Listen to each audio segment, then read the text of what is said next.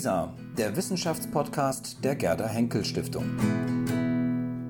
Mit einem Beitrag aus der Berlin-Brandenburgischen Akademie der Wissenschaften.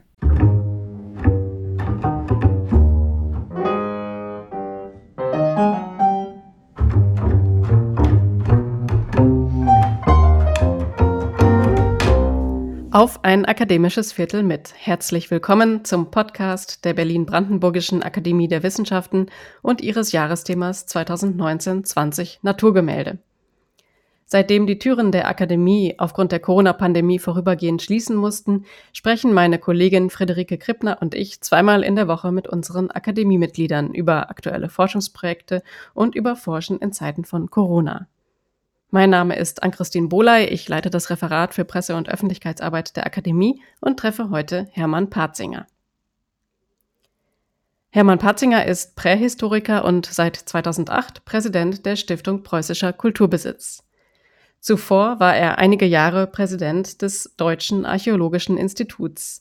Er hat Ausgrabungen und archäologische Forschungsprojekte in Sibirien, Kasachstan, Usbekistan, Tadschikistan und Iran durchgeführt und für seine Forschungen wichtige Preise erhalten, darunter 1998 den Leibniz-Preis der Deutschen Forschungsgemeinschaft.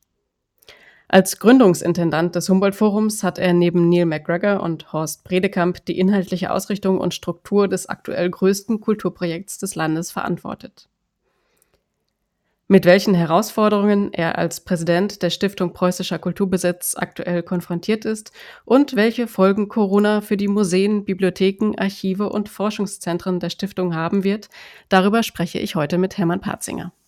Guten Tag, Herr Patzinger. Es freut mich, dass Sie jetzt in der Leitung sind und sich die Zeit für unseren Podcast genommen haben. Ja, sehr gerne. Könnten Sie uns eingangs davon berichten, woran Sie gerade arbeiten, was aktuell bei Ihnen auf dem Schreibtisch liegt? Nun, auf dem Schreibtisch hier im Büro liegt natürlich sehr viel Dienstliches, was mit der Stiftung zusammenhängt. Äh, aktuell gerade der Lockdown und all diese Dinge, die Wiedereröffnung. Aber natürlich, man hat ja immer noch den zweiten Schreibtisch stehen zu Hause, auch einen zweiten im Büro, wo es um wissenschaftliche Dinge geht. Und ähm, wir haben vor einigen Monaten einen Forschergruppenantrag bei der DFG eingereicht. Da geht es um Paläogenetik, um die Untersuchung von Verwandtschaftsbeziehungen in prähistorischen Grabstätten. Die Paläogenetik revolutioniert ja gerade, äh, wenn man so will, die Archäologie und die Vorgeschichte Geschichte, äh, das, den Umgang mit schriftlosen Kulturen, die Rekonstruktion von historischen Prozessen, Vorgängen, Entwicklungen, ähm, weil sie einfach zu Fragen der Mobilität, der Populationsgeschichte, der Bevölkerungsentwicklung, aber eben auch zu Verwandtschaftsbeziehungen doch Aussagen zulässt. Natürlich muss man sich immer davor hüten, Dinge äh, zu schnell überzubewerten, aber es ist schon, äh, wenn die Datengrundlage stimmt, es sind es schon wirklich ganz bemerkenswerte Einsichten, die uns einfach die Prozesse äh, vor Tausenden von Jahren besser verstehen lassen. Und ähm, das macht es ungemein spannend, das dann mit dem archäologischen Fundbild zu konfrontieren. Bei mir geht es konkret darum, in, in, in skytischen äh, Grabhügeln der Eurasischen Steppe, wo immer unter einem Grabhügel viele Gräber untergebracht sind, hier die Verwandtschaftsbeziehungen zu begreifen. Das ist nie in der Form untersucht worden oder eben auch die Zentralgräber verschiedener Hügel, Grabhügel einer Nekropole zu sehen. Sind die untereinander verwandt? Gab es vielleicht, wenn sie das nämlich wären, wenn man immer für die gleiche hochstehende Persönlichkeit nacheinander die Hügel errichtet hat, wäre man ja quasi in einer Art Dynastienfolge. Also viele interessante, spannende Fragen, die damit zusammenhängen. Ähm, und deshalb hoffen wir, dass wir diese Forschung angehen können.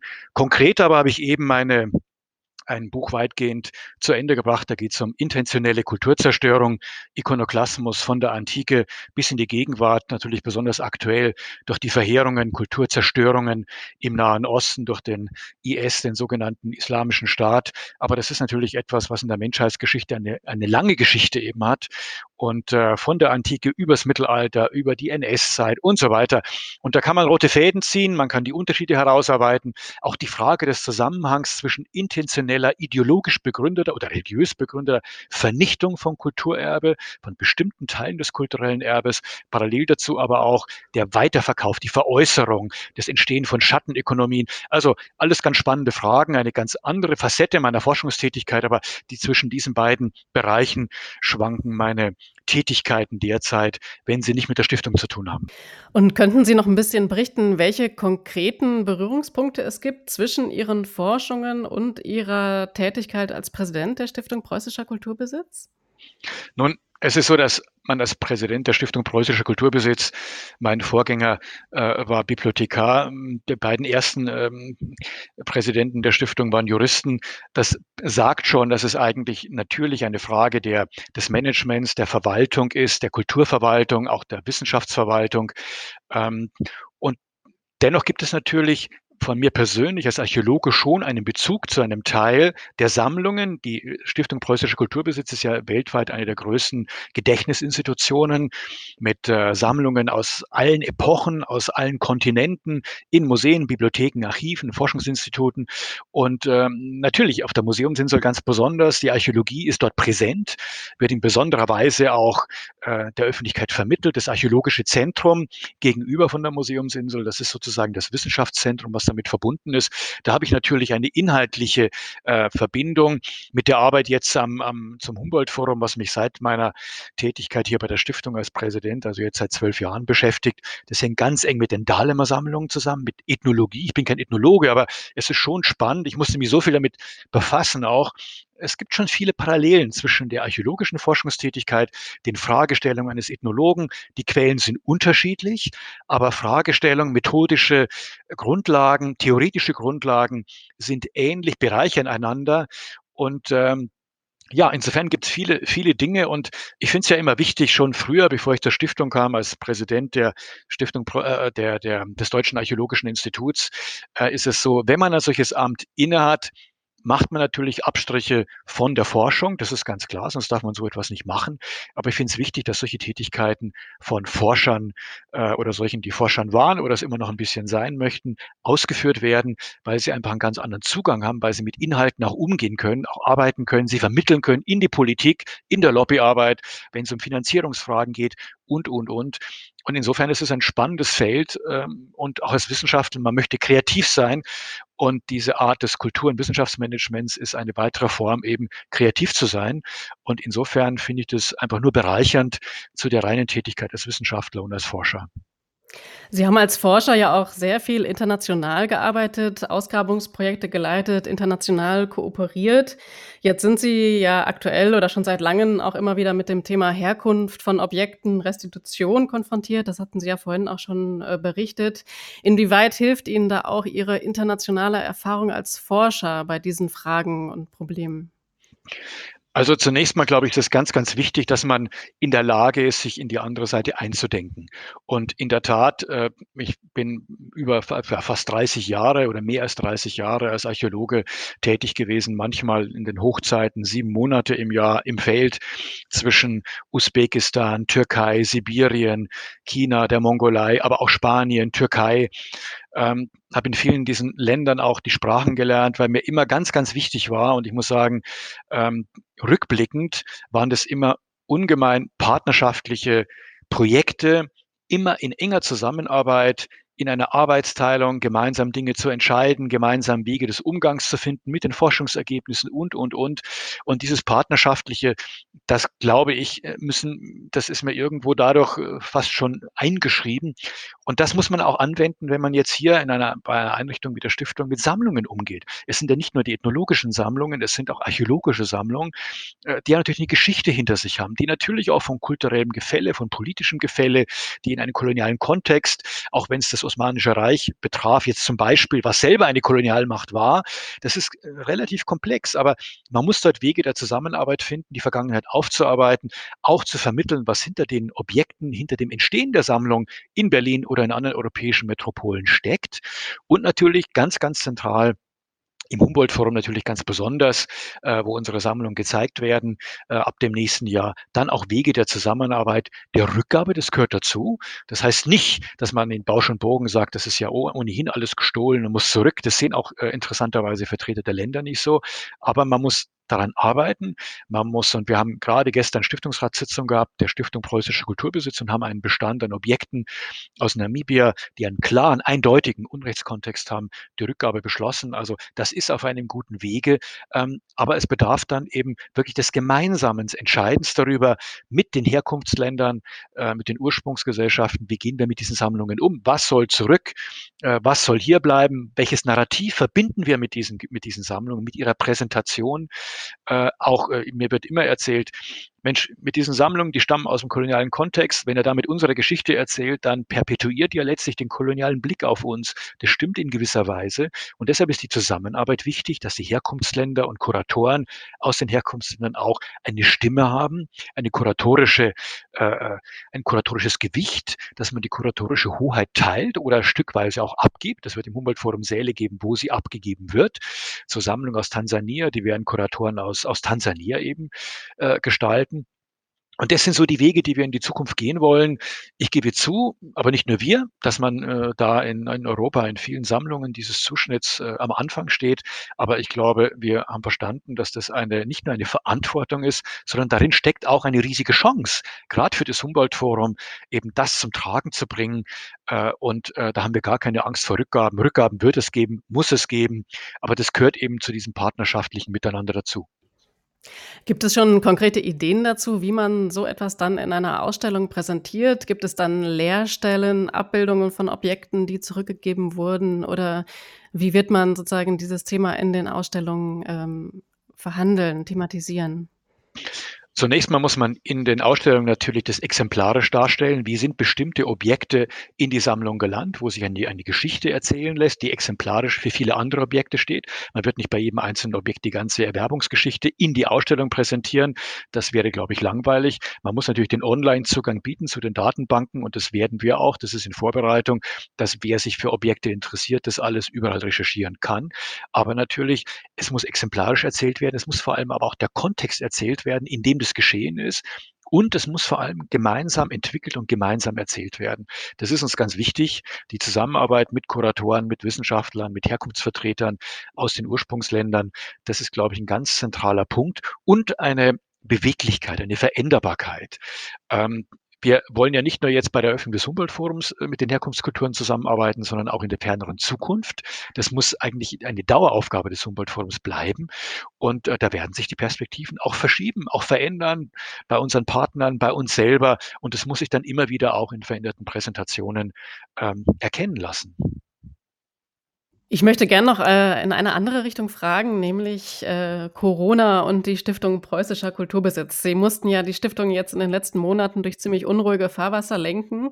Könnten Sie uns ein bisschen berichten, wie das war und wie auch die Zukunft aussieht äh, für die Museen und die Präsentationen der Stiftung? Ja, wir haben wir haben in der Tat äh, Mitte März, am 14. März ganz genau, ähm, haben wir alle unsere Einrichtungen für die öffentliche Nutzung geschlossen die Museen, aber auch die Bibliotheken und Archive, die Lesesäle, die Studiensäle. Ähm, wir haben dann natürlich auch, soweit es ging, ähm, Mitarbeiter ins Homeoffice geschickt. Ähm, und es beibehalten. Also es war schon so eine Art Lockdown, wenngleich natürlich immer wieder, ähm, das muss man erstmal organisieren. Ne? Man muss, wir haben dann relativ schnell, hat die IT-Abteilung doch sehr, sehr viele Mitarbeiter der Stiftung, wir sind da insgesamt über 2000, dann auch entsprechend mit, mit IT-Ausstattung versorgt dass man von zu Hause auch, auch den Zugang hat zu den, zu den, zu den ganzen Files in der Stiftung und so weiter, Outlook und alles was damit zusammenhängt, dass man in die verschiedenen Ordner eben auch kommt und weiterarbeiten kann. Das war nicht ganz trivial, aber noch weniger trivial ist eigentlich die Wiederöffnung. Wir haben ja nach und nach ab dem 12. Mai äh, einige Museen eröffnet. Wir haben dann in einem weiteren Schritt den Studiensaal des Geheimen Staatsarchivs. Wir werden jetzt demnächst Studiensäle, also kleinere Lesesäle, Sonderlesesäle, kleinere Bibliotheken. Das muss sich ja immer an der Landesverordnung orientieren in Berlin. Also nicht die großen Lesesäle mit 200 Leuten, das geht nicht, aber kleine Lesesäle, wo man sich anmelden muss, wo man die Hygienevorschriften einhalten äh, kann. Das muss organisiert sein. Und es zeigt sich eben, es ist unglaublich leicht, ein Museum oder eine Bibliothek zu schließen, aber es ist ziemlich schwierig, sie wieder unter Einhaltung der Vorschriften zur Hygiene eben auch zu öffnen, weil es bedarf eben Plexiglasscheiben müssen installiert werden und, und, und. Wir brauchen in den Museen mehr Aufsichten, damit sozusagen die Abstände eingehalten werden. Gleichzeitig kommen aber viel weniger Menschen in die Museen, weil natürlich keine Touristen in, in der Stadt sind, sondern nur Berliner. Also das ist alles, ähm, das ist mit einem Mehraufwand verbunden. Gleichzeitig gibt es natürlich Einbrüche bei den Einnahmen. Wir haben monatlich circa zwei Millionen Euro Verlust. Das ist aber die die Dimension, die sich mit, die mit der Öffentlichkeit zu tun hat. Natürlich hat man unglaublich viele Gespräche im Inneren der Einrichtung. Die Mitarbeiter sind unsicher. Man muss mit den Personalvertretungen sprechen. Man muss Regelungen, als wir jetzt äh, die, die von einem, von einer weitgehenden Lockdown wieder in einen eingeschränkten Regelbetrieb zurückgekehrt sind. Das bedarf natürlich unglaublich vieler äh, Gespräche mit, mit ähm, Gremienvertretern, äh, der Personalräten und so weiter. Wie und was, das ist ja mitbestimmungspflichtig. Ähm, dann gibt es Museen, die öffnen. Dort sind natürlich dann für die Öffentlichkeit die Mitarbeiter stärker gefordert als in Museen, die geschlossen bleiben. Dennoch muss man ja versuchen, eine gewisse Mitarbeitergleichberechtigung oder, oder Gerechtigkeit äh, herzustellen. Also das ist nach außen äh, eine schwierige Aufgabe gewesen. Nach innen Dennoch muss ich sagen, zwei Beispiele vielleicht zum Abschluss, die ich faszinierend fand. Bei Beginn der Corona-Epidemie gab es eine, einen Appell der Kassenärztlichen Vereinigung, dass zu wenig Schutzausrüstungen, Materialien von Handschuhen, Gesichtsmasken und so weiter äh, da sind. Da kam eine Initiative von den Mitarbeiterinnen und Mitarbeitern der Stiftung, dass Dinge gebunkert sind, sozusagen äh, in großer Zahl Schutzausrüstung für Restauratoren. Und äh, das haben wir dann einen großen Teil abgegeben. Aber das war eine Initiative der Mitarbeiter. Und jetzt haben über 60 Mitarbeiter eine zweite Initiative, haben in Heimarbeit, im Homeoffice sozusagen, jeder, der eine Nähmaschine hatte, wirklich, äh, ich weiß nicht, tausende von Masken genäht für die Mitarbeiterinnen. Und das hat auch irgendwie einen Zusammenhalt geschaffen. Und das ist für so eine große Einrichtung, die ja sehr dezentral auch ist, mit großen, den Museen, der Staatsbibliothek, da, da werden so Querstränge eingezogen. Und das fand ich eigentlich auch eine ganz, ganz spannende Erfahrung. Ich höre heraus, dass äh, es da auch einige schöne Erlebnisse gab dann in den letzten Monaten oder Sie haben ja jetzt davon konkret berichtet. Blicken Sie optimistisch in die Zukunft der Stiftung Preußischer Kulturbesitz? Auf jeden Fall, es ist eine großartige Einrichtung, es sind bedeutende Sammlungen, aber natürlich wird die Stiftung sich verändern müssen, ähm, wird zeitgemäßer werden müssen. Wir haben ja gerade eine Evaluation durch den Wissenschaftsrat, äh, deren Ergebnisse dann bald in einigen Wochen vorliegen werden. Es geht schon darum, wie man das Ganze zukunftsfähig weiterentwickeln kann. Äh, wir haben in vielen Bereichen eine, eine sehr, sehr starke Bürokratisierung, Doppelstrukturen. Darüber muss man ganz offen reden, um einfach dieses großartige Potenzial, das in den Sammlungen steckt, wirklich noch besser an die Menschen, äh, und zwar an die Öffentlichkeit und an den Wissenschaftler. Ne? Wir haben ja im Grunde die, wir haben ja verschiedene Zielgruppen. Wir haben einerseits die Forscher und die Wissenschaftler, die mit unseren Sammlungen arbeiten, und andererseits wollen wir aber auch die Inhalte, die unsere Forscher und andere an den Sammlungen erarbeiten, der Öffentlichkeit auch zur Verfügung zu stellen. Wenn man sich zum Beispiel klar macht, wie, wie gering Kultur und Geschichte und Kunst im, im, schulischen Unterricht zum Beispiel überhaupt noch präsent ist, dann kommt da Museen eine ganz, ganz besondere Bedeutung zu. Und wenn man sich klar macht, dass in unseren Museen jährlich Millionen von Menschen äh, wir willkommen heißen können, dann haben wir da natürlich einen unglaublichen Hebel, um diese Inhalte wirklich an die Menschen zu bringen. Herr Patzinger, das war ein schönes Schlusswort. Ich danke Ihnen ganz herzlich. Das akademische Viertel ist voll und wünsche Ihnen alles Gute. Super, vielen Dank. Hat mir auch Spaß gemacht. Das war auf ein akademisches Viertel mit, der Podcast von Berlin-Brandenburgischer Akademie der Wissenschaften und Jahresthema 2019-20 Naturgemälde. In der nächsten Folge am kommenden Dienstag spreche ich mit der Islamwissenschaftlerin Gudrun Krämer. Wir danken Ihnen fürs Zuhören und freuen uns, wenn Sie auch beim nächsten Mal wieder dabei sind. Bis dahin, bleiben Sie gesund.